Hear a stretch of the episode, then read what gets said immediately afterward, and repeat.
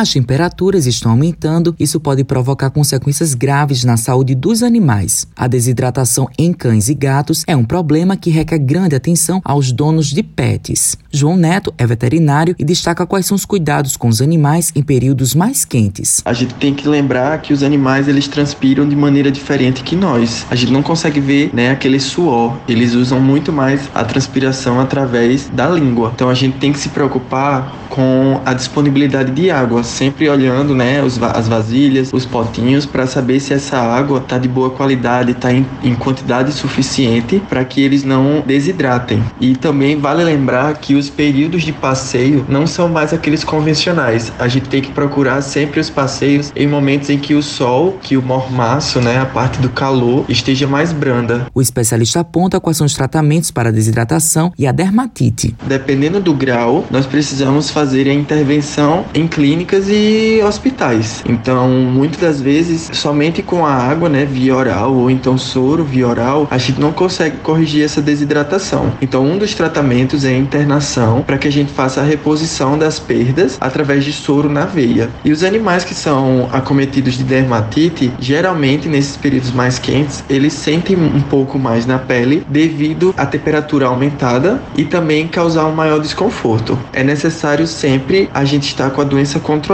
José Neto ainda ressalta que a prevenção é a melhor solução. A prevenção é sempre a melhor solução. Então, se não está podendo fazer as caminhadas num horário que seja o sol frio, uma temperatura mais amena, fique em casa. Não vai durar o ano todo esse período. Então, assim, é sempre bom evitar que o problema chegue, pensando que esse problema possa ser algo que a gente não consiga corrigir ou então que se agrave. Matheus Silomar para a Rádio Tabajara, uma emissora da EPC, empresa paraibana de comunicação.